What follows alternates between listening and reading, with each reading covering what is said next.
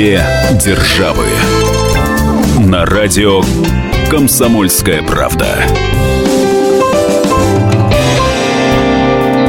Мы приветствуем всех слушателей радиостанции «Комсомольская правда». С вами ведущие программы «Две державы» Алексей Осипов, собственный корреспондент «Комсомольской правды» в Нью-Йорке. И журналист «Комсомольской правды» Ольга Медведева. Мы работаем из двух городов – Нью-Йорк, Москва, две державы. И э, никакой политики. Мы э, делаем программу для простых людей и о простых людях. И сегодня мы поговорим о привычках американцев, которые непривычны россиянам, или, может быть, о привычках россиян, которые кажутся странными американцам. Оль, ну, несмотря на то, что я не считаю себя коренным американцем, находясь в длительной командировке в США, некоторые привычки я перенял, и вот э, мои Ой, расскажи, э, слушай, как интересно, какие удалось перенять тебе? Ну вот главный, скажем так, упрек э, в кавычках или без, который я получил во время своей последней поездки в Москву, это упрек в улыбке. Дважды в московском метро э, ко мне обращались или подходили люди и спрашивали, причем с упреком, а почему я без причин улыбаюсь. Ну слушай, Дело ну том, ты что... тоже нашел, где улыбаться в метро. Ну, э, других вариантов передвижения по столице у меня нет, и я считаю, что метро наиболее удобно, но вот в данной ситуации действительно было странным. Ощущать... А я тебе объясню, потому что вот, ну, в нашем, возможно, преувеличенном таком, да, представлении американцы постоянно держат улыбку. Ну, не зря же есть такое даже устойчивое выражение, там, голливудская улыбка, да, а русские считают, что невозможно улыбаться все время. У нас на лице обычно, ну, много разных эмоций, и именно из-за этого мы считаем улыбку американцев фальшивой, что они скрывают э, то, что думают или чувствуют, чувствуют, и вот просто улыбаются, чтобы никто не знал, что у них на уме на самом деле.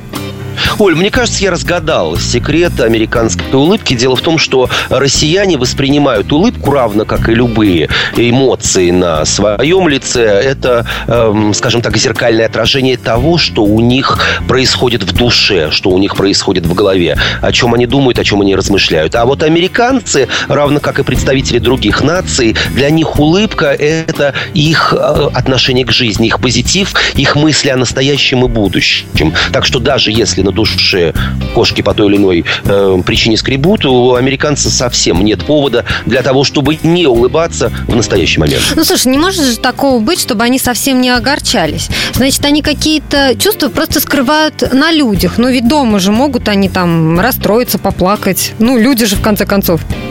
Безусловно но почему бы все равно не улыбнуться э, человеку, который едет с тобой рядом в метро или с которым ты сталкиваешься в магазине, в подъезде и где угодно. Вполне возможно, что это уже какой-то элемент образа жизни, устоявшаяся поколениями привычка, но честно тебе скажу, что мне лично эта привычка нравится. Давай узнаем, что думают о неулыбчивых россиянах жители Нью-Йорка. Уличный опрос. Думаю, что типичная привычка русских – это привычка не улыбаться в ответ на улыбку других, незнакомых людей. Если я вижу такого человека, серьезного, мрачного, который не улыбается мне в ответ, то это всегда почти точно русский или выходец из другой страны бывшего Советского Союза. Что это? Может, культурная особенность? Может, они чего-то боятся, но из-за этой привычки они выглядят недружелюбными.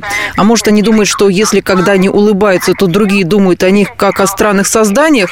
Русские также не любят извиняться, если потревожили, например, задели кого-то случайно. Неужели им сложно сказать «простите» или «извините»? Еще одна типичная русская привычка – шуметь и галдеть, находясь в большой компании. А в таких ситуациях они не только громко разговаривают, но громко поют. Наверное, это тоже привычка. А еще русские не любят очередей. Я с русскими общаюсь уже три десятка лет. У меня просто жена русская. Так вот, самая странная привычка у них считать, что американцы наивные. Русские прямо так и говорят. Вы, американцы, наивные.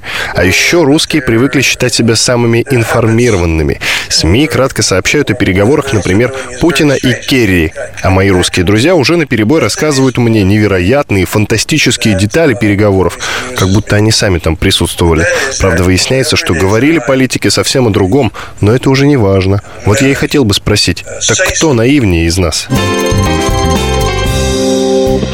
Ну вот, Леша, я бы еще хотела заметить, что вот принято считать русских за границей видно именно как раз по хмурому выражению лица и ищущему взгляду. Но я бы хотела сказать, что, например, Москва и регионы, да, они сильно отличаются. А американцы вряд ли задумываются о том, что у нас, например, есть южные какие-то регионы. И, Конечно. например, им вот трудно представить, что в наших теплых э, краях, там в том же Краснодарском крае, гораздо больше улыбчивых людей, ну, потому что у них солнышко, тепло, радостно, вот, чем, например, э, в Москве или в Петербурге. Понятно, что здесь вот тоже есть такой нюанс. Я бы не сказала, что все россияне совсем там не улыбаются и вечно хмурые. Возможно, так оно и есть, но я лишь отмечу, никоим образом не защищая американцев, а лишь, ну, скажем так, констатируя исторический или географический факт. Америка тоже большая, есть штаты, которые всегда завалены снегом, есть штаты, в которых хмурых и пасмурных дней гораздо больше, но в любом случае э, все-таки это легко отследить по Нью-Йорку, куда приезжают и американцы э, со всех уголков. Э, их необъятные родины, улыбчивых людей, Э, гораздо больше. Гораздо больше. Хорошо. Расскажи, какие еще э, привычки э, ты, может быть, приобрел в Америке, того, чего не было у тебя в России? Ну, ты знаешь, самое главное... Хорошие привычки, Леша. Да, Конечно, легкость к переездам. Вообще, вот, в принципе, я родился в семье военнослужащего, и мой папа э, время от времени, э, таская за собой всю семью, э, переезжал из одного военного городка, из одного города в другую область. И порой это были самые разные уголки Советского Союза. И, как мы помним, да, наверное, и сейчас все это сохраняется, два переезда равны одному пожару. У американцев все это очень легко. Человек, получивший, нашедший новую работу или решивший изменить вообще все кардинально в своей жизни, совершенно спокойно переезжает из Нью-Йорка э, на другой край Америки, допустим, в Лос-Анджелес или из Агая в другой штат Америки, и делает это настолько часто и настолько легко, кстати, вовсе не потому, что есть вся инфраструктура к тому, чтобы там легко и беззаботно перевести вещи, нет. Вообще, в принципе, переезд для американца по той или иной причине в любой другой уголок страны является совершенно обыденным явлением. Мы сейчас прервемся на несколько минут. Впереди у нас реклама, выпуск новостей. Никуда не переключайтесь. Две державы. Если всех экономистов выстроить в одну линию, они все равно будут показывать в разные стороны. Верное направление знает доктор экономических наук Михаил Делягин – только он знает, кто такой Доу Джонс, где у него индекс, как его колебания влияют на мировую экономику и какое отношение он имеет к пиратам Карибского моря. Наш экономист расскажет об этом простым и понятным языком в программе «Час Делягина».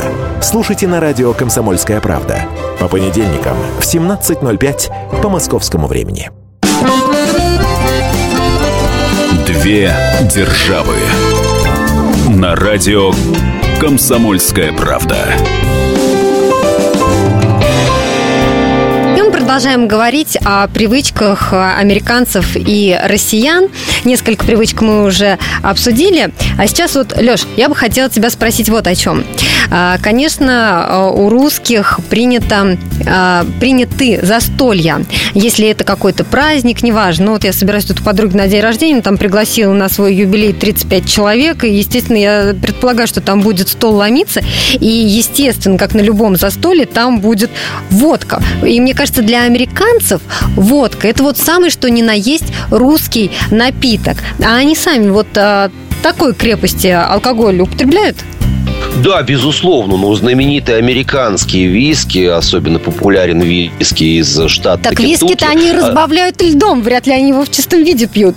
Ну, они разбавляют его еще и колы, а вот по отношению к водке они считают, что это привычный для россиян напиток, который они пьют э, по нескольку раз в день, то ли для создания приятной прохлады, то ли для наоборот, как мы говорим, для сугрева. Но самое интересное, что в последние годы водка стала для американцев привычной, но только не мне лично, не нашим соотечественникам, которые живут в Америке, пока не удалось изменить привычку американцев пить водку не в чистом виде. То есть То они есть... все-таки разбавляют? разбавляют, сказать тебе по правде, безбожно добавляют огромное количество Ну так льда. это уже не водка совсем. Это уже совсем не водка, но я смотрю, что потихоньку, потихоньку в тех или иных барах или ресторанах официанты уже спрашивают э, заказчика, клиента, хотите ли вы водку в шоте, то есть в рюмочке, не разбавленную, либо вы требуете ее э, каким-то образом. Слушай, а может быть это связано с тем, что сейчас э, ну, немало русских едет в Америку, не обязательно ПМЖ, а просто россияне стали много путешествовать, ну и в частности в Америку приезжают, и может быть поэтому там водка прижилась, нет? Почти уверен, что да, ведь, э, безусловно, огромное количество россиян, побывавших и приезжающих в последние годы в Америку, привносят э, свои русские, российские привычки, свои способы, в конце концов, пить водку, и уж э, водка американцам точно понравилась. Я знаю, что американцы еще много льда, например, кладут э, в какие-то там соки, да, или лимонады, колу и так далее.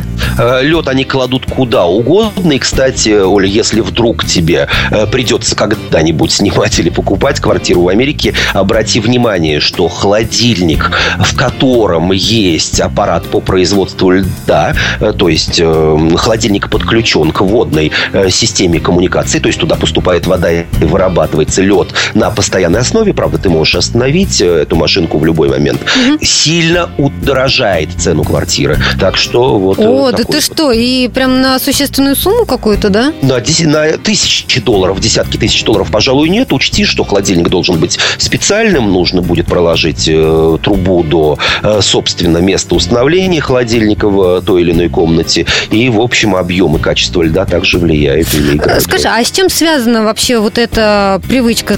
Сказать тебе по правде не знаю, но как-то я в одном из американских журналов узнал, ну, такую конспирологическую, что ли, версию вот такого э, популярности льда. Дело в том, что лед для владельцев кафе, ресторанов и баров практически ничего не стоит.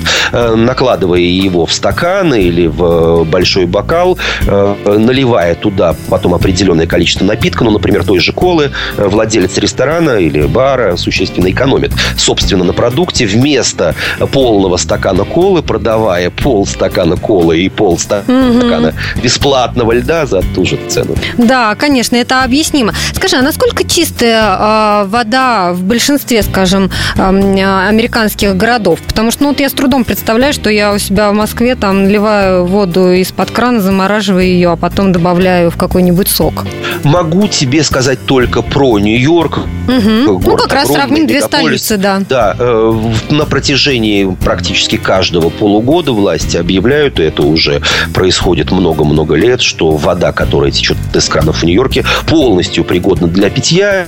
И сказать тебе по правде, я могу отслеживать это по собственному чайнику. Э, Когда вода э, жесткая, тяжелая, когда вода грязная, а чайник у меня и электрический, и прозрачный, все это достаточно хорошо видно на нагревательном элементе. Ну вот, чайнику уже года полтора, элемент нагревательный сияет, а через э, стенки стеклянный чайник я могу спокойно тебе сказать, что вода... Да, к сожалению, этого я не скажу, не могу сказать о своем чайнике. К сожалению, да, здесь нам есть э, к чему стремиться. И, конечно, из-под крана воду пить никак нельзя. Если еще в каких-то регионах, знаешь, есть э, более-менее чистая вода, ну, в тех же деревнях, там, где еще родниковая вода вот сохранилась, ее можно пить из-под крана, О, то, конечно, да. в столице, да. в столице, конечно, уже нет. Говоря о напитках, Леша, говорят, что американцы пьют, ну, очень много кофе. Это правда? Это правда, и самое главное, я не понимаю, что они пьют. Дело в том, что кофе в Америке в большинстве случаев, особенно если речь идет о э, заведениях фастфуда, где кофе покупают на вынос в пластиковых стаканах, это жженая пробка. Его невозможно, по крайней мере, мне Ой, пить. да ты что, а почему такой плохой кофе? Это Я местный думаю- какой-то? Нет, думаю, что это кофе все-таки завезенный откуда-то, но сваренный или приготовленный. Э, В Америке вот э, его его здесь варят э, или приготовляют при помощи автоматов. Но меня поражает даже не это. Бог с ним, со вкусом. Они у нас у всех разные. Если большинству нравится, то это вовсе не значит, что кофе плохой. Но дело в том, что даже самый маленький стакан, он, в общем, ну, размером, ну, конечно же, не с ведро, но с наш стакан гранит. А, так дело в порции. То есть не то, что они вот прям стакан за стаканом, а там сам а, один стакан очень большой. Один очень большой, и самое главное, что это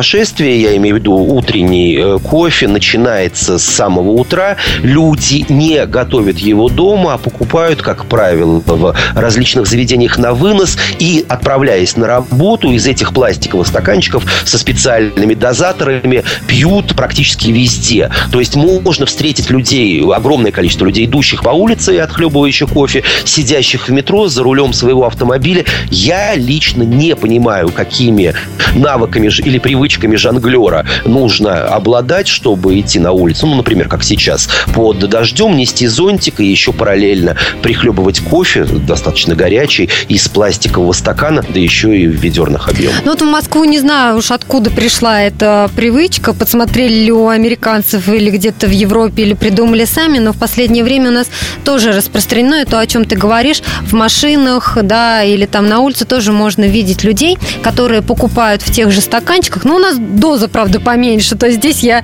должна отметить, что у нас не такие огромные стаканы. Все-таки это, ну, приемлемый такой объем. Наша справка. В России обычай пить кофе активно прививал или даже насаждал Петр I. Как написано в старых книгах, царь насильно поил горячим пойлом своих приближенных. Первый кофейный дом открыли в 1703 году. Кофе считался отменным средством против мигрени. А Екатерина Великая пила настолько крепкий кофе, что 400 граммов хватало только на 4 чашки для императрицы. История напитка берет начало в Африке. Считается, что отличительные качества кофе открыл эфиопский пастух. Он заметил, что его козы, наевшись днем листьев и плодов кофейного дерева, к вечеру становятся очень возбужденными. Он рассказал об этом настоятелю соседнего монастыря. Тот испробовал действие зерен на себе и удивился силе их воздействия на организм. Чтобы монахи не засыпали во время ночной службы, настоятель советовал им пить чудодейственный отвар. Немного позже они стали обжаривать и молоть зерна кофе. Случилось это более тысячи лет назад. Первый специализированный кофейный магазин открыли в 1475 году в Константинополе. В истории тонизирующего напитка было и хорошее, и плохое. На Ближнем Востоке его запрещали и снова восхваляли, провозглашая даже священным напитком. В Англии кофейни долгое время считались мужскими клубами, и женщины были недовольны тем, что их мужья проводят там слишком много времени. Они даже написали петицию против кофе. Первые упоминания об употреблении кофе на североамериканском континенте относятся к 1668 году, а вскоре после этого во многих городах, включая Нью-Йорк, Филадельфию и Бостон, открылись первые кофейни. Наша справка. Оль, кстати, вот очень странно мне эта привычка и в России, и в Америке, ведь кофе э, стоит денег. И если посчитать количество стаканов или чашек выпитых за день, приобретенных в магазинах или в каких-то других заведениях общепита, получится сумма, которая за месяц покроет приобретение э, самого недорогого кофейного аппарата, кофемашины э, для дома или для офиса. И это, кстати, не единственная странная трата. Мы сейчас прервемся на несколько минут. У нас реклама, выпуск новостей, а потом поговорим о странных тратах. Никуда не переключайтесь. Две державы.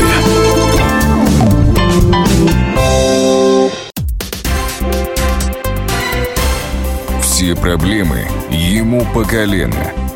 И по пояс любые критики. По плечу разговоры с теми, кто по локоть увяз в политике. Политика в России – это не только скучные речи и предсказуемые выборы. Политика в России – это еще и яркое шоу. Это и схватка не только идеологии платформ, но и характеров и личностей. И потому программа о политике должна быть бескомпромиссной и жесткой, потому что веду ее я, Александр Гришин, политический обозреватель «Комсомольской правды». Политическое шоу «Руки по локоть» с Александром Грижиным. Слушайте каждый вторник в 16.05 по московскому времени. Две державы. На радио «Комсомольская правда».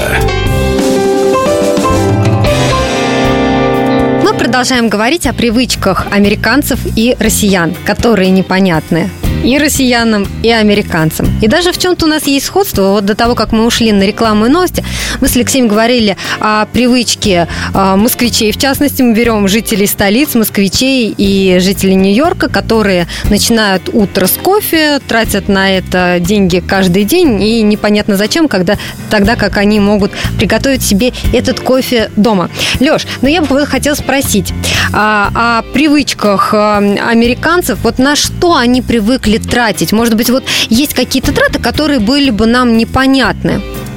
Ну, э, скорее не на что, а как. Меня, например, до сих пор удивляет э, возможности или привычки американцев тратить деньги не то чтобы по назначению, а, скажем так, просто так. Ну, Оль, ты не мужчина, и слава богу, ты не знаешь, что такое постирать и потом самое главное погладить мужскую сорочку, рубашку. Человек, который работает в офисе, ему такая рубашка нужна э, свежая. А, а американцы куда-то специально дают, то есть они не, не гладят дома. Безусловно, они отдают Да это что? в химчистку. Это стоит, кстати, очень недорого. Качество просто потрясающее. Надевать такую рубашку всегда удовольствие. Но есть для меня, например, странная привычка. Таких химчисток э, на каждом углу по две, а то и по три. Это все в шаговой доступности, если говорить о мегаполисе. И, разумеется, ты можешь не только туда сам отнести, но и сам забрать. А вот если бы ты хотел, чтобы эта рубашка или вообще весь твой заказ э, оказался у тебя дома в нужное время или был оставлен у консьержа, ты должен заплатить сверх платы еще доллар за каждую рубашку. В моем доме, где живу я в Нью-Йорке, живет, ну, что называется, средний класс. Люди явно не супер богатые, э, но мне странно видеть, как они платят по 15-20 долларов в месяц только дополнительных расходов за то, чтобы эти рубашки с соседней химчистки принесли. Признайся честно, ты тоже ходишь в такие химчистки? Я не только хожу, но я и забираю сам, чем, мне кажется, вызываю определенное недовольство и удивление своих соседей. Как это так? Не дать э, возможности себе получить удовольствие и получить эту рубашку на плечиках с доставкой на дом. Но все стоит день. Ну, Ты знаешь, для нас, да, удивительно, потому что я знаю, э, только, ну, например, отдают какие-то пледы там чистить в химчистку, ну, или, знаешь, если это брать одежду, то, ну, ну, пиджаки, да, то, что вот э, трудно очистить дома. Или и если есть пятна, как таковые. Ну да, то, что действительно нуждается вот такой химчистке. Ну, чтобы, допустим, я с трудом представляю, чтобы русская жена э, отправила в химчистку рубашку мужа, знаешь, а сама сидела смотрела сериал. Ну, и такое тоже бывает. Мы уже слышали в нашей программе мнение американцев, что они думают о привычках россиян. А сейчас я предлагаю послушать москвичей, которые высказали свое мнение о привычках американцев. Уличный опрос. Они постоянно едят продукты нездоровые. Это хот-доги, фастфуды, полуфабрикаты. Вот это, мне кажется, очень странным, потому что люди, они не заботятся о своем здоровье. Улыбаются. Я считаю, что классно, что улыбаются. Нам того же желаю. Постоянно улыбаться. Это красит жизнь. Что касается привычек, я из них в основном знаю, поскольку я не американец, из фильмов. Вот первой в голову приходит интересная привычка женщин, после того, как они переспали с мужчиной, сидеть в постели и закрывать от них грудь одеялом. Мне это кажется дико странным. Оля, вот у меня к тебе вопрос. Когда ты идешь в супермаркет, ты приносишь э, все те продукты, которые ты приобрела на неделю или две вперед, что ты делаешь с пластиковыми пакетами? О, с пластиковыми пакетами ты не поверишь. Я потом в них складываю мусор. То есть я действительно беру пластиковый пакет. Я знаю, что э, среди моих знакомых есть такие, кто никогда не берет э, пластиковые пакеты э, в магазине. То есть они идут с какой-то сумкой э, со своей в магазин. Да. Ну, просто это не одноразовая, естественно, да, да вещь. Конечно. Это сумка, в которой они складывают продукты и считают, что вот пластиковые пакеты – это вред, который мы наносим природу. Ну, вот, ну, для меня это непонятно. Хотя такие есть. Я не говорю, что это плохо. Наверное, это хорошая привычка. Но лично я, если ты меня спросишь, в этот пакет потом складываю мусор и выбрасываю на помойку.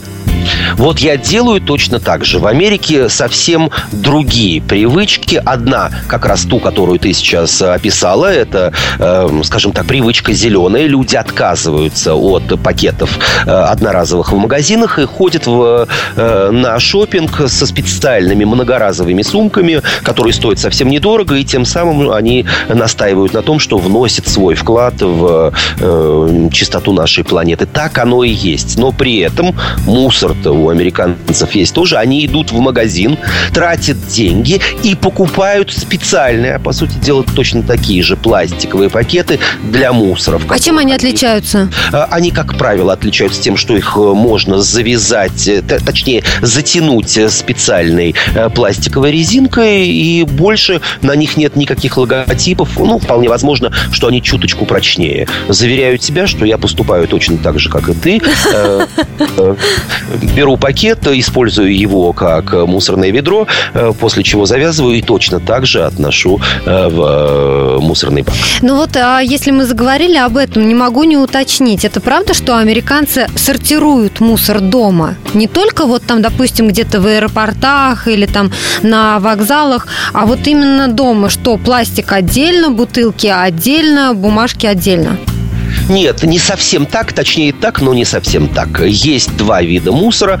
Тот, который мусор уже окончательный, и мусор, э, который еще можно переработать. В отдельные контейнеры э, складываются бумага, пластиковые стеклянные бутылки, полиэтиленовые пакеты, коробки, э, ненужная пресса и так далее. И так а далее. это несут все потом в одну мусорку?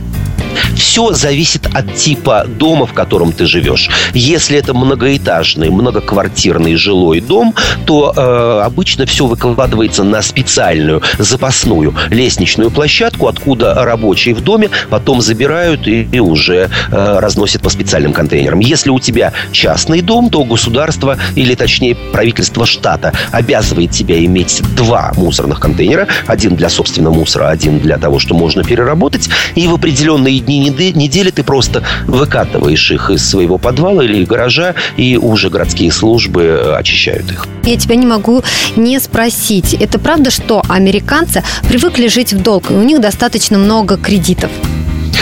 Понимаешь, в чем дело, Оль? Привычка э, – это, э, может быть, не совсем точное определение манеры поведения или финансового поведения американцев. Они это привычкой не считают, а считают это нормальным образом То есть, по жизни. сути, для них Меня это образ же... жизни.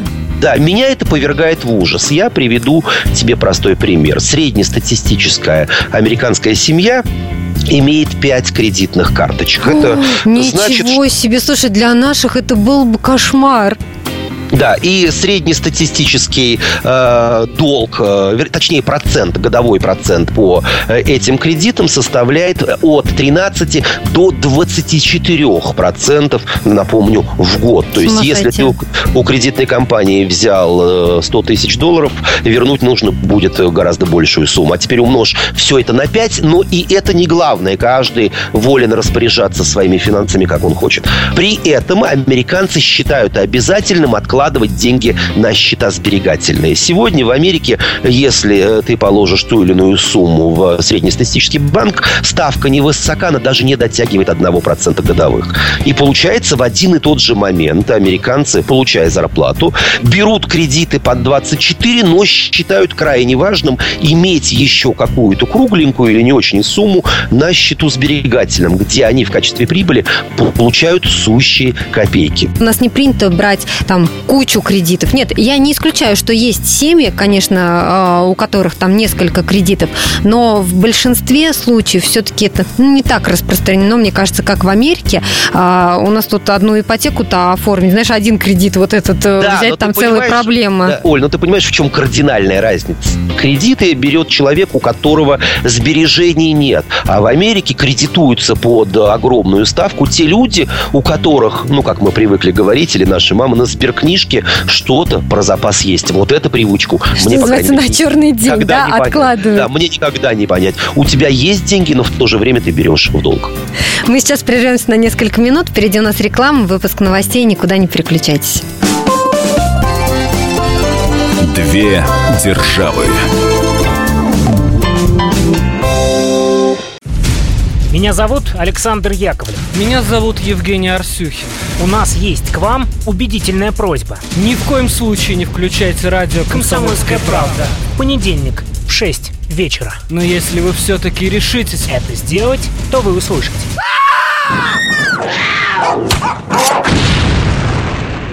Радиорубка в понедельник в 18.05.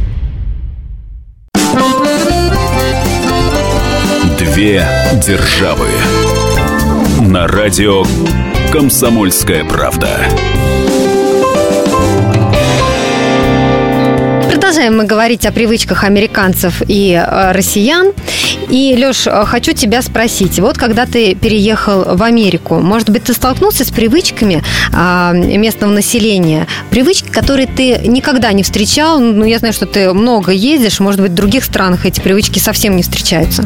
Ну, давай начнем с привычки, которая мне встречается каждый день на нью-йоркских улицах. И я уж не знаю, это привычка или какое-то всеобщее помешательство, но, как известно, Нью-Йорк – это сосредоч... сосредоточение огромного количества э, штаб-квартир международных организаций, финансовых корпораций, банков, э, фирм и так далее, и так далее. Соответственно, ну, если не чиновничьего, то, по крайней мере, офисного люда здесь много, мужчин в том числе. И вот чего я никак не могу понять, почему у американцев привычка, я имею в виду строго сильную половину человечества мужчин, коротко подшивать брюки. Странно видеть целую армию э, клерков идущих по улицах, у которых болтаются брюки, ну, подшитые так коротко, что видно не просто носки, а резинку одеть. Ты, видимо, Я знаешь, несколько... вот как мужчина, который тоже носит брюки, ты обратил на это внимание. Да. Или это, и в принципе, бросается в глаза, что у них у всех короткие? Это бросается в глаза. Ко мне приезжали мои знакомые, мои друзья, мои родственники, моя мама, впервые оказавшись в Америке, также была, ну, если не шокирована, то, по крайней мере, несколько удивлена этой привычкой. И я спрашивал у людей, а с чем это связано? Ну да, почему?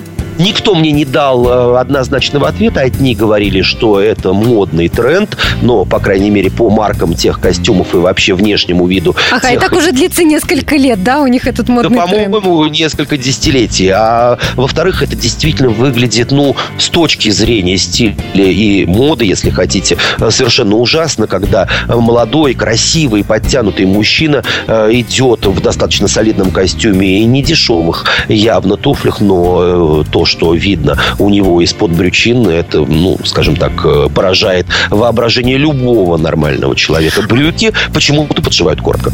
А вот что касается женщин, здесь обращает внимание то, что, мне кажется, в Америке женщины меньше заморочены на своем внешнем виде, во всяком случае, работающие женщины, которые, ну, знаешь, ну, собрались они на работу, они не собираются так, как мы, потому что нам надо накраситься, причесаться, мы должны красиво выглядеть, а как же шпилечки, я обязательно в офисе должна ходить на каблуках. Мне кажется, вот американские женщины, они меньше об этом думают, чем вот русские. Нет, здесь стоит разделить э, прекрасную половину человечества на две категории. Первая – это начинающие, ну, не обидное совершенно слово, карьеристки. Им, разумеется, необходимо в офис, на работу приходить э, при полном параде или во всеоружии. На них должны обратить внимание, их должны заметить, они должны продвигаться. А вот те бизнес-леди или э, дамы, которые работают в других э, сферах экономики, на которые уже достигли достигли определенных высот, прекрасно понимают, что А чего уж, в принципе, выделяться? Жизнь, по крайней мере, состоялась или э, будущее обозримое в радужных тонах. Э, конечно, они уже обращают меньше и внимания, и, конечно же, меньше тратят денег на тот самый э, наряд, который мы привыкли называть прикидом, на поход к парикмахеру. И вообще в Америке сейчас очень популярен тренд. Оль, пожалуйста, ни в коем случае им не пользуйся через так. 50 лет, когда он... Нет, через 60, когда он к тебе будет применим. Стареем, естественно, он называется. Это значит, что женщина перестает пользоваться косметикой, красить волосы, ходить к косметологу. Уж ботокс вообще под запретом, так что... В смысле, стареем... то есть выглядеть так, как ты выглядишь на эти годы? Да, выглядеть стареем, естественно. Да это, ты что, это сказано. целое движение какое-то?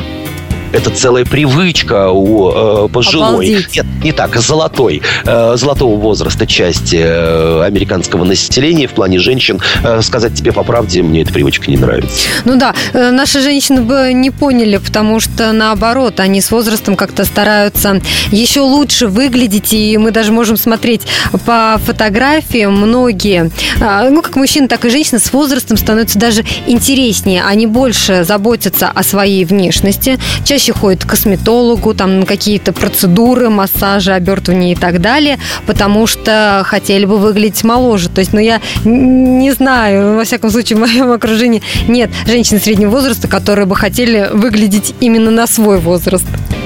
Ну, слава богу, что таких нет, поэтому будем стремиться э, к минимизации вот этой вот э, вредной, на мой взгляд, американской привычки. Но, разумеется, каждый, в том числе и привычки, выбирает для себя.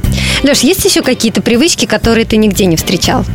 Оля, я предлагаю закончить все же на позитивной ноте, а точнее на привычке полезной. Э, все знают патриотизм американцев, все знают их отношение к звездно-полосатому национальному флагу, но я обратил внимание, это даже не привычка, а целый ритуал. Да, американцы вывешивают флаги, да, американцы стараются разместить их там, где удобно. Закон определяет разного рода места, где американский флаг не может быть применим. Но вот по поводу ритуальной привычки. Если на той или иной церемонии, причем даже если речь идет о поднятии флага на лужайке своего собственного, а не Белого дома, опускаемый или поднимаемый флаг, прикрепляемый к флагштоку, коснулся земли, то его необходимо немедленно поднять. И вообще у американцев привычка, что флаг, опускаемый или поднимаемый, никоим, ни в коем случае, ни при каких обстоятельствах земли земли не должен касаться. Э, Трогательное взгляд, такое отношение, да? да? Трогательное, патриотичное. Казалось бы, оно не несет в себе никакого вот э, никакой смысловой нагрузки, но если покопаться, то всегда можно найти, э, ну, скажем так, и определение, объяснение этому. И мне эта привычка нравится очень. Флаг, действительно, государственный флаг должен быть э, чем-то важным, сакральным, если хочешь. Ну, насколько ты знаешь, некоторое время назад у нас запрещали флаги, в частности, вывешивать на домах, ну, или как-то там вот использовать в личных целях на машинах и так далее. Но, а, к счастью, для многих патриотов России а, были внесены поправки в закон о государственном флаге Российской Федерации, и сейчас можно даже вот в неофициальных целях его использовать, потому что в последнее время патриотов России, это показывает какая-то статистика, а, стало гораздо больше. Здорово, и я могу тебе сказать, что российский флаг э, развивается в Нью-Йорке не только на э, дипломатических миссиях России, генконсульстве э, России в Нью-Йорке и постпредстве нашей страны при ООН, но и из окон моей квартиры. Здорово. Говорили мы сегодня о привычках американцев и россиян. Свои мнения, комментарии, пожелания вы можете оставить на сайте fm.kp.ru. Алексей Осипов, Ольга Медведева были сегодня с вами.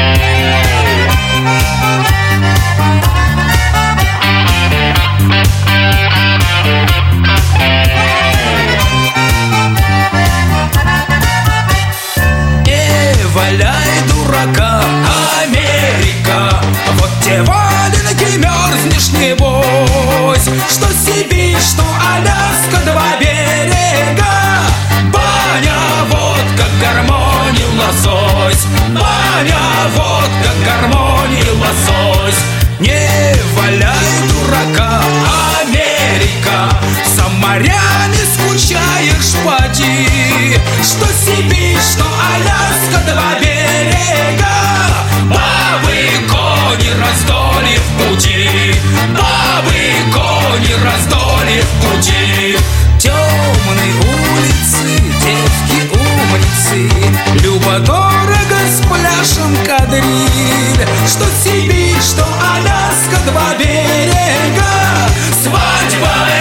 запотевший пузырь Свадьба, эх, запотевший пузырь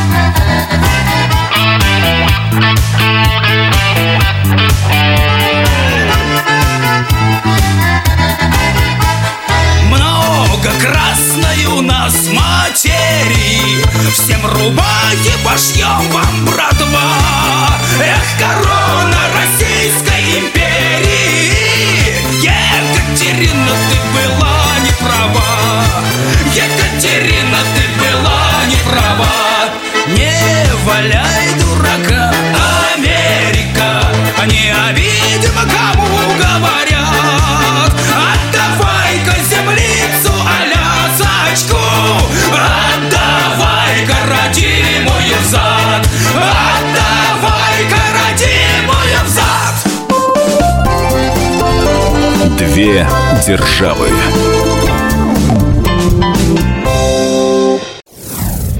Я Николай Сванидзе. Я представляю вам свой, но основанный на фактах, взгляд на российскую историю 20 века. Один год, один человек. Знаменитый или иногда не очень, но который жил в то время. И само время, великое, драматичное, теперь почти забытое. Документальный сериал «Исторические хроники» с Николаем Сванидзе. Слушайте каждую среду в 22.05 на радио «Комсомольская правда».